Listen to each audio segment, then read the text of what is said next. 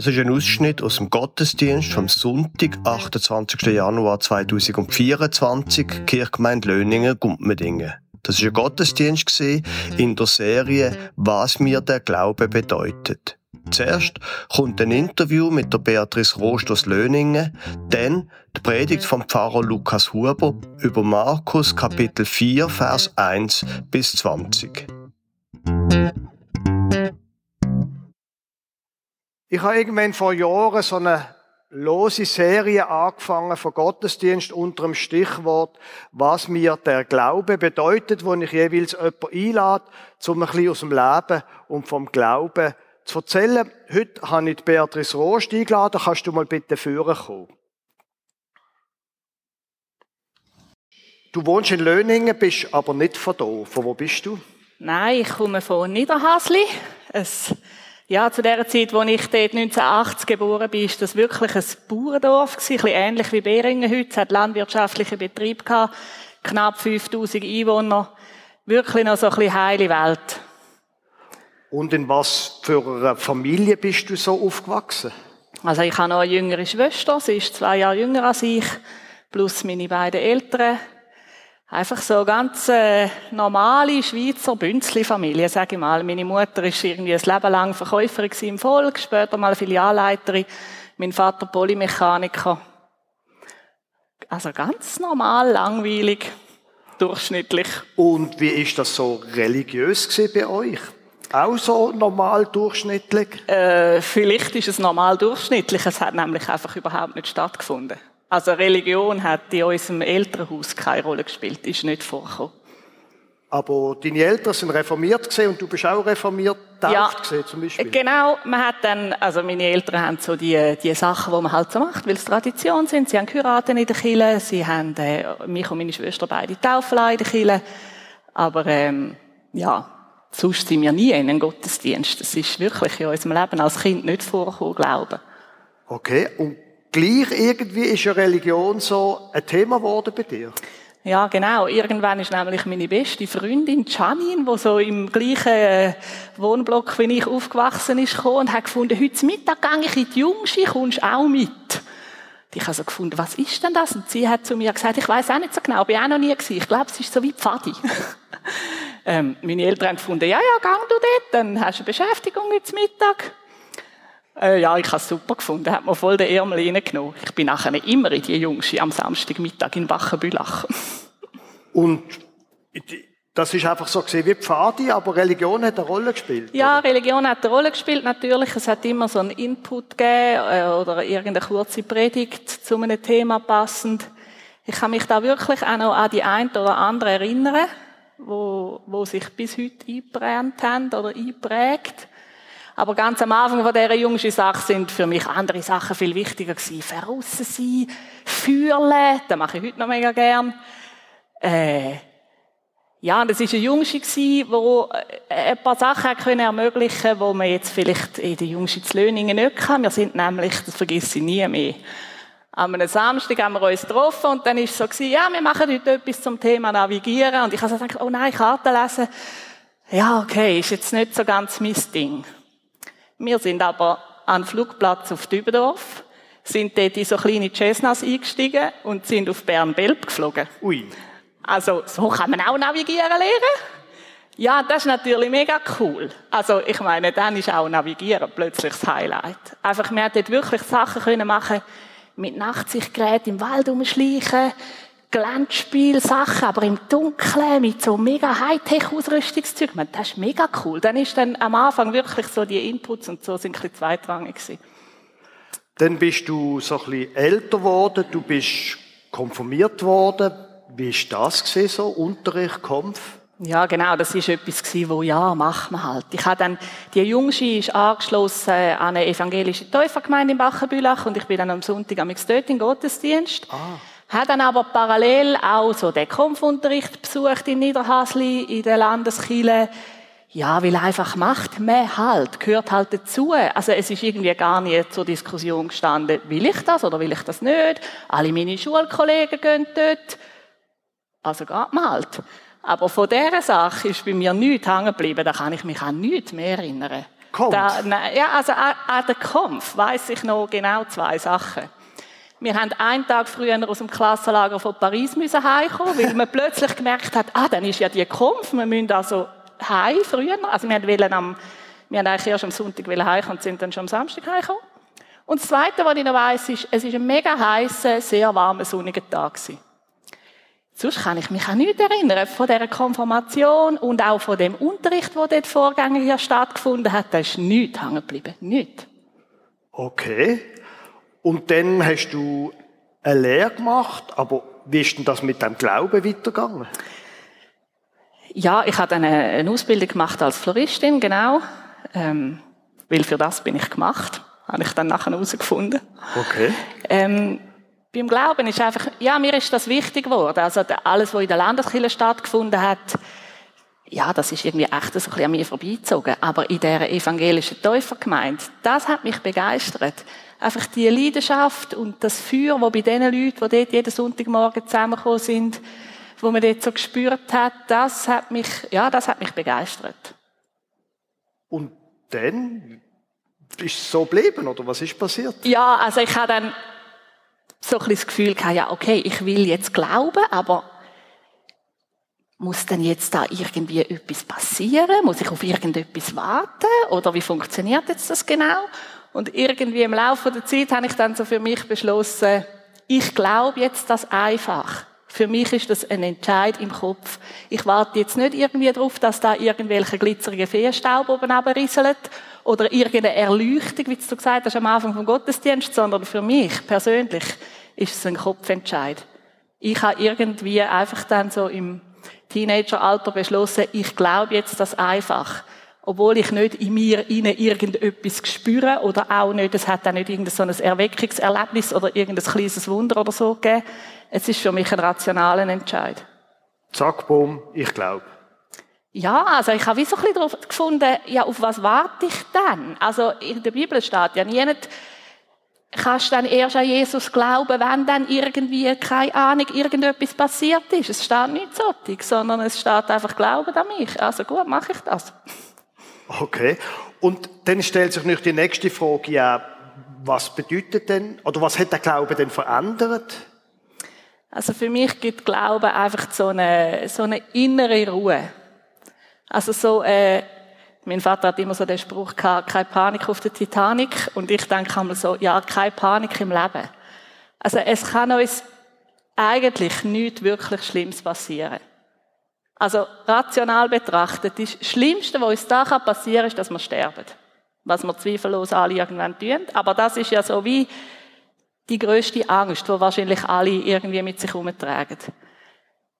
Aber auch das ist etwas, wo man eigentlich keine Angst haben muss, wenn man sicher sein kann, dass man ein Leben im Himmel hat. Also für mich ist es so etwas, es gibt mir so eine innere Ruhe, so einen Frieden, so eine Gewissheit. Eigentlich kann es nicht richtig schlimm werden. Aber das ist ja nur so ein bisschen die eine Seite. Du tust dich ja seither auch sehr kirchlich engagieren. Hängt das auch mit dem Glauben zusammen? Ja, also für mich ist es halt wichtig, dass junge Menschen, also mein Fokus liegt so ein bisschen auf Kinderarbeit vor allem, dass junge Menschen die Chance haben, von dem Gott etwas zu hören. Also wenn es die Jungsche nicht gegeben hätte, hätte ich vielleicht nie Zugang gefunden zu, zu dem Glaubensleben. Also ich, mir ist es wichtig, dass die Kirchengemeinde oder ich oder einfach, dass es verschiedene Orte und Institutionen gibt, wo den Kind Türen können aufmachen zu dieser Glaubenswelt, wo ihnen etwas können erzählen von Gott, von Jesus, von dieser unheimlich grossen Liebe. Und ja, mir ist es wichtig, dass ich da einen Teil dazu beitragen kann. Eine letzte Frage. Du, das gibt dir Sicherheit und eine innere Ruhe, hast du gesagt. Du tust dich kirchlich engagieren. Wie ist es denn, wie pflegst denn du die persönliche Glauben? Tust du irgendwie in der Bibel lesen? Wie ist denn das, was du für dich machst? Ja, für mich ist es ganz lang wichtig dass ich regelmäßig in der Bibel lese. Jetzt, Sachen verändern sich, auch meine Rituale ändern sich ein bisschen. Im Moment bin ich so ein bisschen mehr elektronisch unterwegs und los gewisse Sachen. Aber für mich ist es wichtig, dass Bibel lesen und Gebet in einer Regelmäßigkeit stattfindet. Also das ist wie so ein Ritual, wo einfach sind und wo man nicht verhandeln kann, ob jetzt das ist oder nicht, sondern es sind Sachen, die einfach immer stattfinden. Ich kann jetzt wieder anfangen, in einem Blumenladen zu arbeiten, in Neukirch vor ein paar Monaten. Und jetzt ist so etwas Neues, dass ich, wenn ich mit dem Velo auf Neukirch fahre, los ich mit den Kopfhörern so eine Tageslosung. Die ist ja meistens nur recht kurz. Also kann man sie gerade vier, fünf Mal hintereinander hören. Das ist so, das sind so kleine Sachen, die, sich, die für mich wichtig sind, ja, die ich gerne habe. Also, dass immer wieder, immer wieder, dass sich das so einprägt. Ich lese in der Bibel immer wieder die Sprüche. Das ist ein, Buch, das ich äh, sehr schätze. Und wo ich auch merke, ja, wie sich Sachen verändern. So als Teenager habe ich immer gefunden, wow, das baut mega Druck auf, was man da alles sollte. Ist ja wie so eine Gebrauchsanleitung, wie man sein Leben gestalten sollte. Und heute finde ich eher, es ist ein Buch, das mir zeigt, wie viel Potenzial das wir haben. Sehr gut. Dankeschön vielmals. Ich finde, das ist ein Applaus wert. Merci vielmals, Danke. Beatrice. Dankeschön vielmals.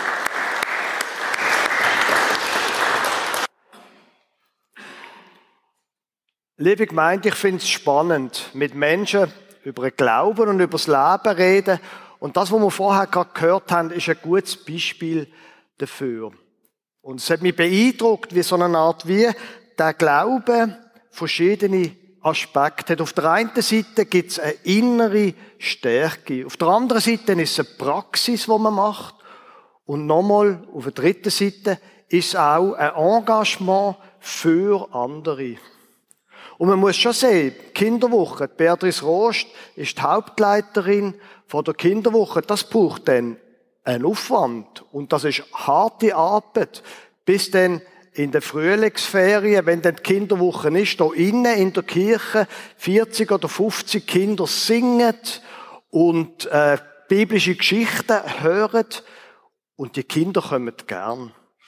Ich habe erst die Woche, letzte Woche, muss ich sagen, mit einer Frau geredet, die nicht Christin ist, die zu einer anderen von der grossen Weltreligionen gehört, die dann aber gesagt hat, ja, aber in Löningen, also so die Kinderwoche, das ist für ihre Kinder schon wichtig. Da freuen sie sich jetzt schon drauf. Und dann stellt sich die Frage, ja, sind jetzt das ganz spezielle Menschen, wo so etwas machen, wie Beatrice Rost? Was braucht's denn da dazu? Ganz offensichtlich braucht es kein irgendwie Feenstaub und grosse irgendwie Erleuchtung, sondern mindestens in ihrem Fall ist das einfach ein Entscheid gewesen. Was braucht dass Menschen für sich entscheiden, ich glaube, ich gewinne hier Festigkeit und ich setze mich auch mit anderen, für andere Menschen ein. Im Markus Evangelium, da geht es ein bisschen um das Thema im vierten Kapitel. Aber bevor ich Ihnen den Text vorlese, bevor wir den Text dann durchgehen, zuerst kurz so, was vorher passiert ist. Das Markus Evangelium, das hat keine Weihnachtsgeschichte, da hat es keine Kindheitsgeschichte von Jesus, sondern kurz tritt der Johannes der Täufer auf und dann kommt Jesus, wo als Wanderprediger durchs Land zieht, wo heilt und Wunder tut. Und dann kommt Kapitel 2 und der Anfang Kapitel 3. Und schon dort, am Anfang vom Kapitel 3, verbünden sich zwei von den grossen religiösen Gruppen im Land, verbünden sich, um den Jesus umzubringen. Es geht gar nicht lang, schon hat er so eine Gemeinschaft von Leuten, die ihn hassen, dass sie ihn zu Tod bringen. Warum das? Ganz einfach. Jesus tut nicht nur heilen, tut nicht nur Sachen tun, sondern erzählt immer im Fall. Ich bin nicht einfach nur ein Wanderprediger. Ich bin Gott. Er sagt das nicht so direkt, aber es wird sonnenklar und die Pharisäer und die anderen, die merken es auch. Das ist ein unfassbarer Anspruch, wo der Jesus hat, dass er nicht einfach nur ein guter Prediger ist, sondern Gott. So. Und dann sind wir im Kapitel 4. Da steht von Jesus. Und er fing abermals an, am Meer zu lehren. Und es versammelte sich eine so große Menge bei ihm, dass er in ein Boot stieg, das im Wasser lag, und er setzte sich, und alles Volk stand auf dem Lande am Meer. Also, Sie müssen sich vorstellen, damals hat es keine Beschallungsanlage gegeben, wie wir das haben, keine Technik. Und es sind offensichtlich so viele Leute gewesen, dass er nicht mehr hat einfach können die zu denen reden, wo ihn umgestanden sind, sondern er ist auf einem Boot, auf ein Boot, in ein Boot gestiegen und hat von dort aus ans Land angeredet. Sie sind sicher, wenn Sie auch schon einmal auf einem See gesehen sind, haben Sie gemerkt, wie gut Wasser der Schall treibt. In einem schlauen Buch zu dieser Bibelstelle habe ich gelesen, am See Genezareth, wo das Ganze stattgefunden hat. Wenn man eine gute Bucht gesucht hat, dann könnte man ohne jegliche Technik, könnte man etwa 7000 Leute beschallen. Mit einer ganz normalen Stimme vom See aus. Also, man kann davon ausgehen, ganz viele Leute haben ihm zuhören. Und er lehrte sie vieles in Gleichnissen. Und in seiner Predigt sprach er zu ihnen. Hört zu. Siehe, es ging ein Sämann aus zu säen. Also, er erzählt jetzt eine Geschichte, ein Gleichnis. Und was das Gleichnis noch bedeutet, das werden wir dann nachher noch sehen. Auf jeden Fall erzählt er hier eine Geschichte und er erzählt eine Geschichte von einem Seimann, der ausgegangen ist zum Säen. Damals hat man noch keine Traktoren gehabt. Man hat Saatgut irgendwie in eine Tasche da oder in eine, irgendetwas, wo man sich umhängen kann. Und dann hat man das ähm, Saat so ausgestreut. Da Sama hier in dieser Geschichte heisst, Gott einfach säen. Es heisst nicht, dass er zuerst ist pflügen. Mit anderen Worten, man kann davon ausgehen, das ist ein, gut, ein guter Nacken gewesen. Wenn man einfach kann ohne dass man zuerst muss pflügen. Und es begab sich, indem er säte, fiel etliches an den Weg. Da kamen die Vögel und fraßen's auf. Wenn man nicht pflügt, dann gibt's halt Wägle auf dem Acker. Manche Sachen fallen drauf. Die Vögel kommen, fressen es. Pech gehabt.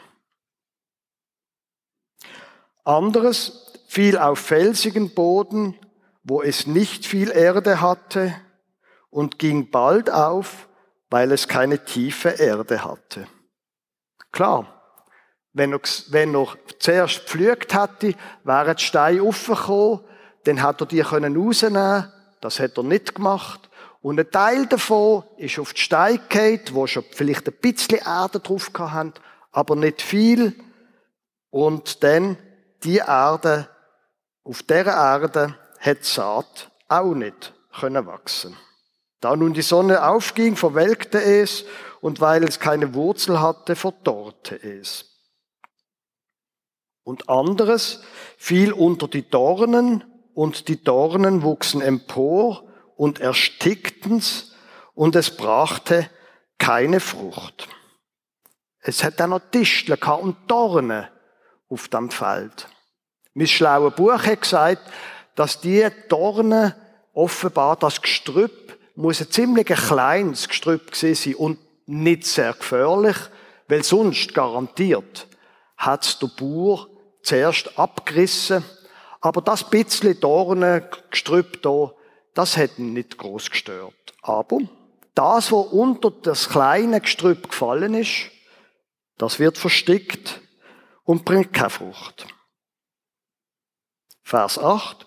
Und all das Übrige fiel auf das gute Land, ging auf und wuchs und brachte Frucht, und einiges trug dreißigfach und einiges sechzigfach und eines hundertfach.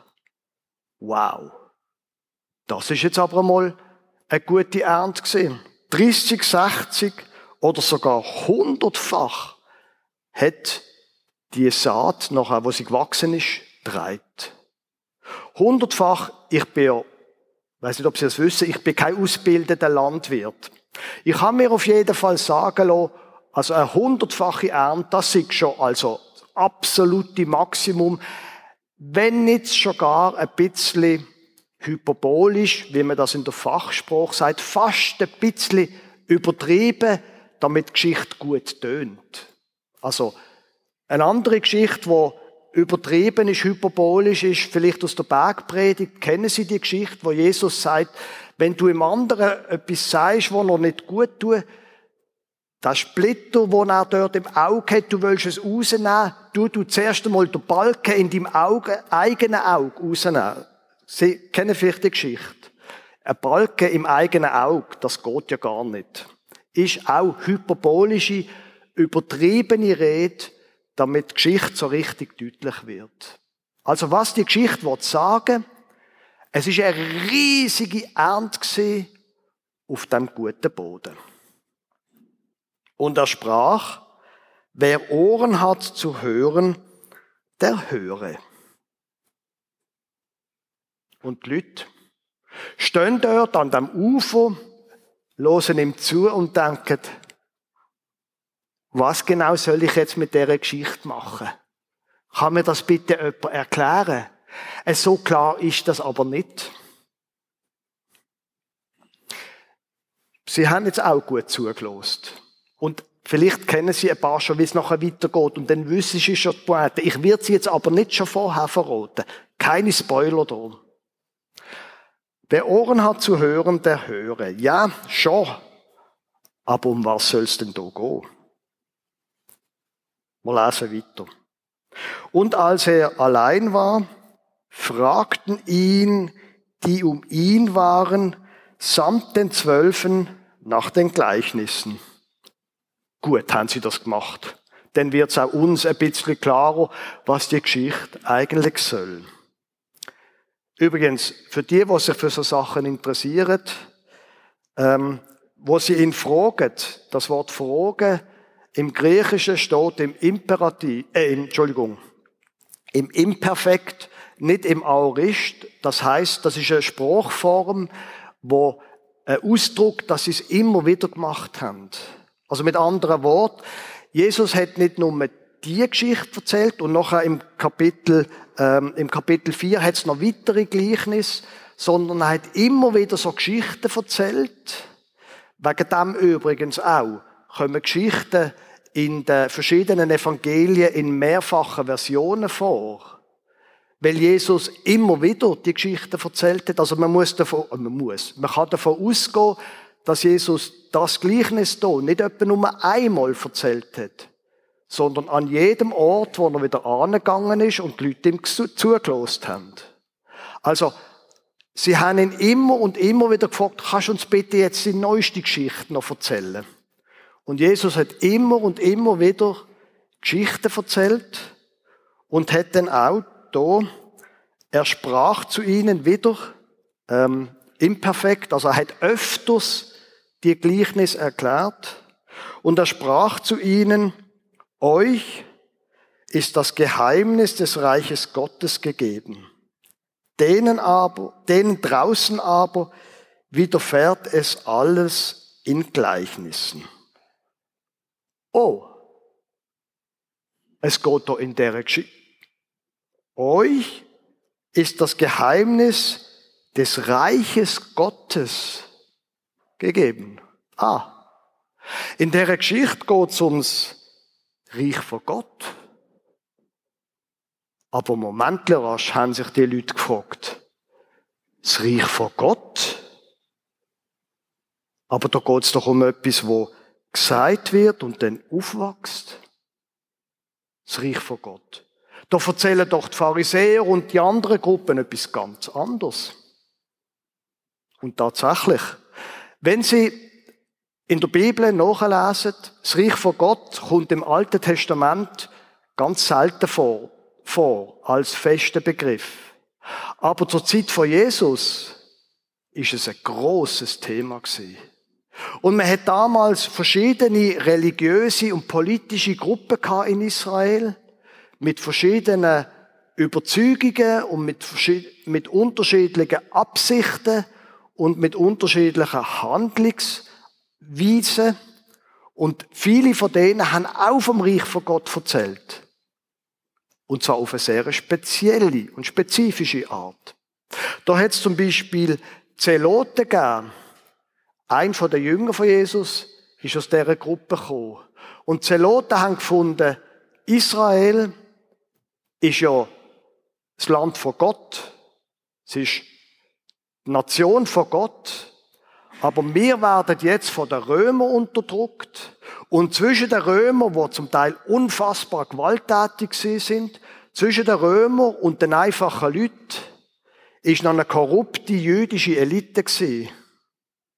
Und die haben gesagt, jawohl, das ist nicht richtig so. Es ist Land von Gott. Und das Land werden wir uns wieder zurückholen. Und sie haben davon, sie haben wollen, einen politischen, gewalttätigen Kampf gegen die Römer aufnehmen, um das Reich von Gott aufrichten in Israel. Andere Gruppierungen, die haben gesagt, ja, Reich von Gott stimmt und Römer bös. Aber Gott selber wird das machen. Und Gott wird dann einen Messias schicken, oder er wird irgendwie Donner und Doria kommen vom Himmel und die Römer werden alle nicht mehr müssen machen. Gott wird die alle rauswerfen und dann können wir endlich wieder dem Gott folgen und den Gott verehren, so wie es in der Bibel beschrieben ist. Also ganz unterschiedliche Arten, wie man über das Reich von Gott denkt.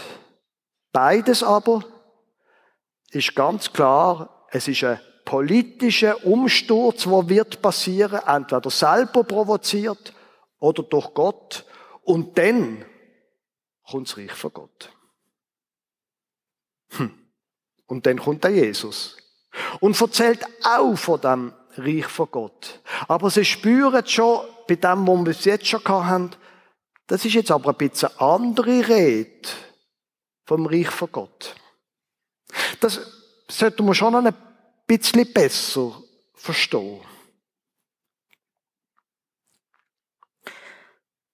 Er sprach zu ihnen, euch ist das Gleichnis des Reiches Gottes gegeben, denen draußen aber widerfährt es alles in Gleichnissen, auf dass sie mit sehenden Augen sehen und doch nicht erkennen und mit hörenden Ohren hören und doch nicht verstehen, damit sie sich nicht etwa bekehren und ihnen vergeben werde. Da muss ich kurz, kurz abschweifen und auf das eingehen.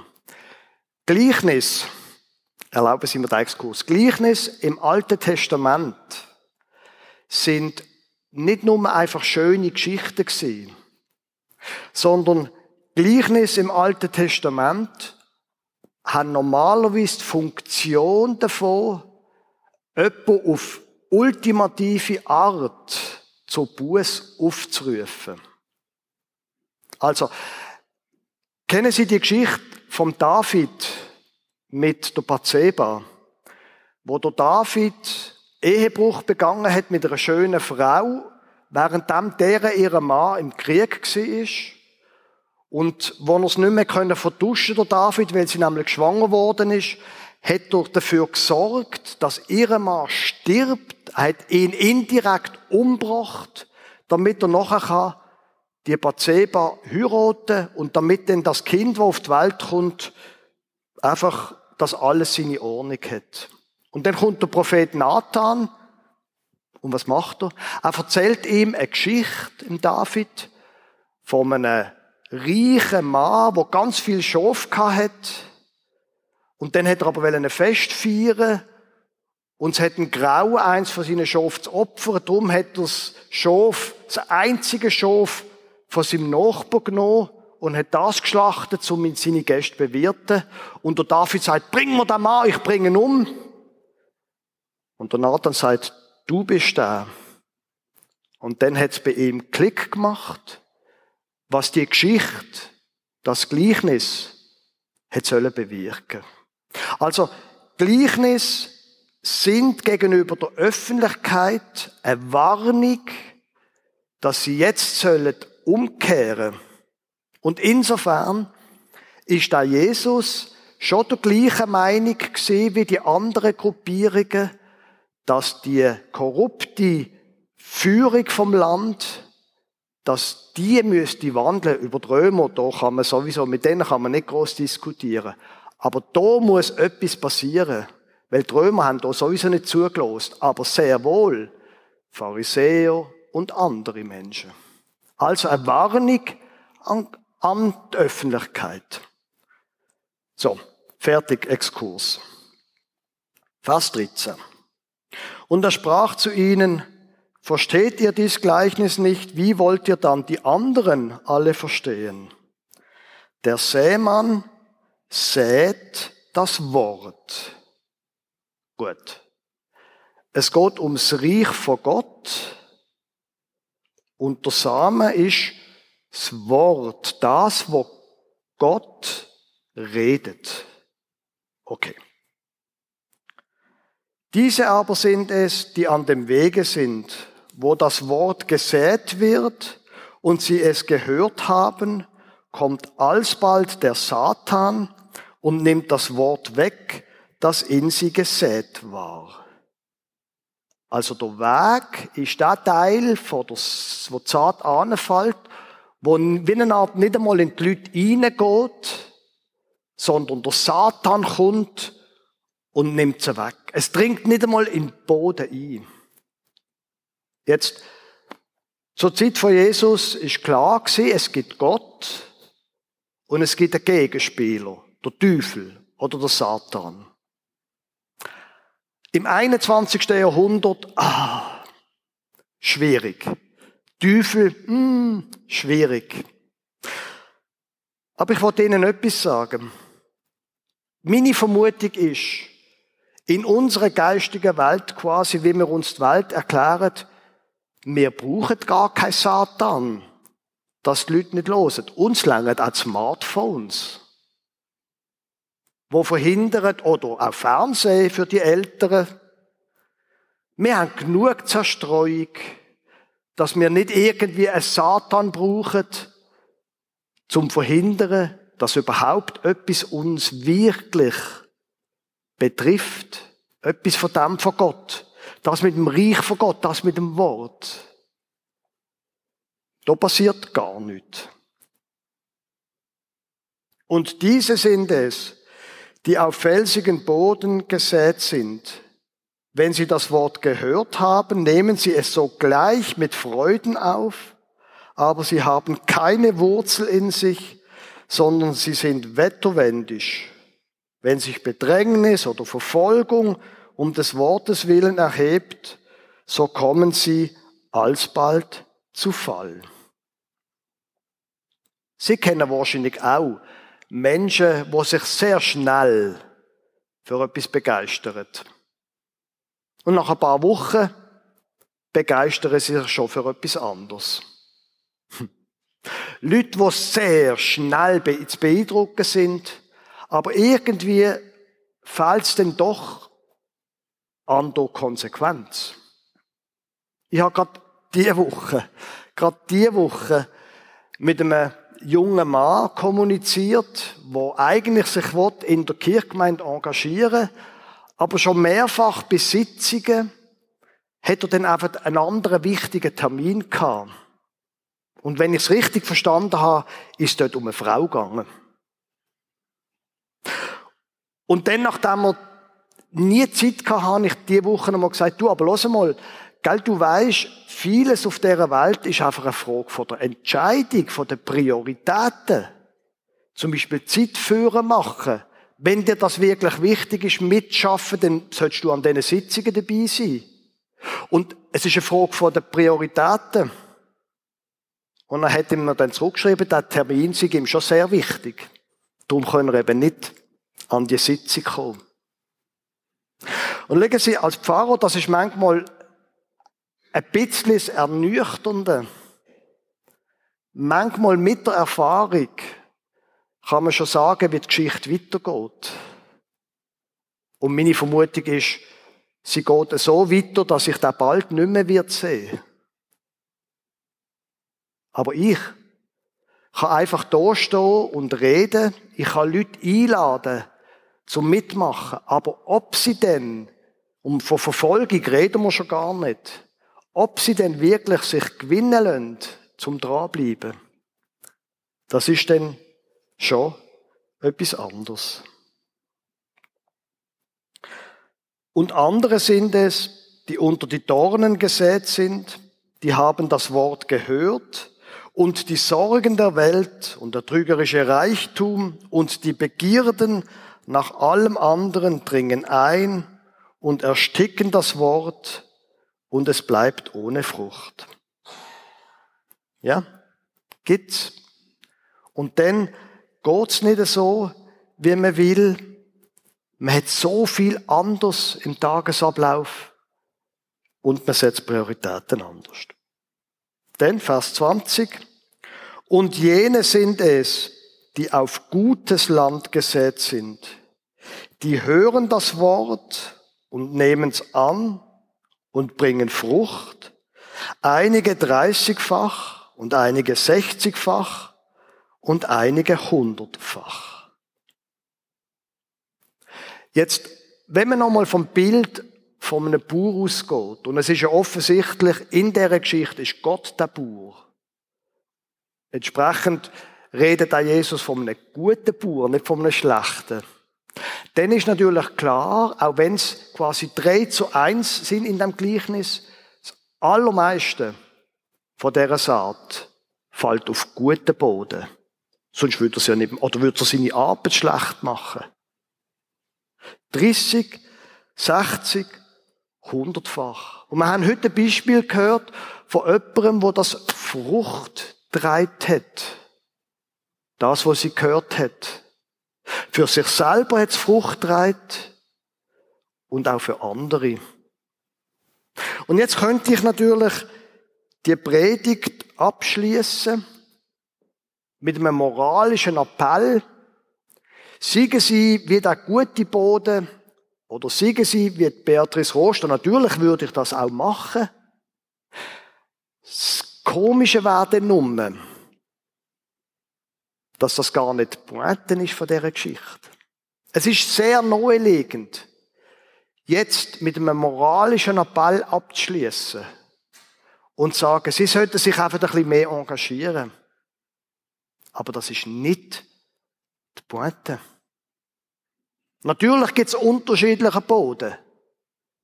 Aber die Pointe, wir gehen nochmal zurück zum ersten Vers. Hört zu, siehe, es ging ein Sämann aus zu säen. In dem Bild, in dem Gleichnis, wer handelt und wer ist passiv? Oder wenn ich würde einen Appell machen, seien Sie einen guten Boden, dann würde ja der Boden handeln. Weil es passiert nur eine Kinderwoche, wenn wir handeln. Aber das passt ja gar nicht zu dieser Geschichte. Der Boden ist ganz passiv. Und das Gewicht liegt erstens auf dem Sama, auf Gott nicht auf dir und auf mir. Und das Gleichnis betont der Samen. Es ist der Samen, wo wächst, nicht der Boden, wo etwas macht. Das Wort von Gott. Und drum, das ist etwas, was ich tatsächlich Ihnen würde empfehlen. Lesen Sie in dem Buch. Entweder auf Papier oder losen Sie, ist auch gut. Das ist etwas, wo mir tatsächlich, wo ich Ihnen würde empfehlen. Weil die Saat ist das Wort von Gott und das Reich von Gott. Mit dem schließe ich. So wie Jesus über das Reich von Gott redet, passiert nicht ein großer Knall und dann ist die Welt in Ordnung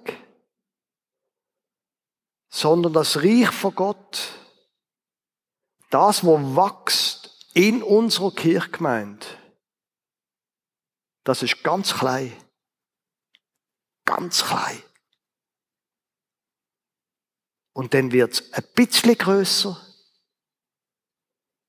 und ein bisschen größer und es hat Kraft, das Wort. Und es wächst. Und am Schluss gibt's 30 oder 60 oder sogar hundertfach gibt's eine Ernte und Frucht. Und es findet eine Kinderwoche statt oder ein Musical. Und Menschen hören von dem Gott, werden eingeladen, in dem von dem Wort zu hören und sich zu vertiefen und es wächst etwas. Für die Menschen selber, für ihre Selbstsicherheit, für ihr eigenes Leben. Und es geht weiter, und es geht weiter, und es geht weiter in dem Reich von Gott und in unserer Kirchgemeinde. Amen.